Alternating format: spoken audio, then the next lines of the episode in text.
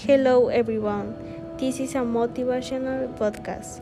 We are looking to reflect on things that help in your life.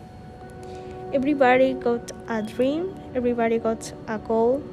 What's the plan? Your plan has gotta be clear, concise, complaining, consist, and combined. You gotta have a plan. Don't go to bed without a plan of you are gonna handle next day.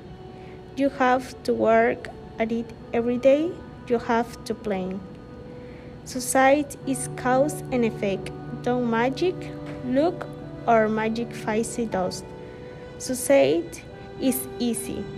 It's making a plane and it's causing the plane every day. Make a plane work the plane and whenever the plane doesn't work, you change the plane. Productivity is a never an accident. I want to understand that it's not going to happen by luck. Taste called failure, it's called learning a lesson, it's called adjusting. If you do the work and you do it for a long enough time, you will be successful. Whatever is your bold enough to dream, is you are intentional and deliberate about it every single day. If you do little, you gonna wake up one day and your dreams are gonna be reality. The shortcut is a line. The hack doesn't get you there. And if you want to take the easy road, it won't take you where you want to be. To reach goals and overcome obstacles and be the best version of you possible will not happen by itself. It will not happen cutting corners, taking shortcuts, or looking for the easy way. There is no easy way. There's only hard work, late nights, early mornings, practice, rehearsal, repetition, study, toil, frustration, and discipline.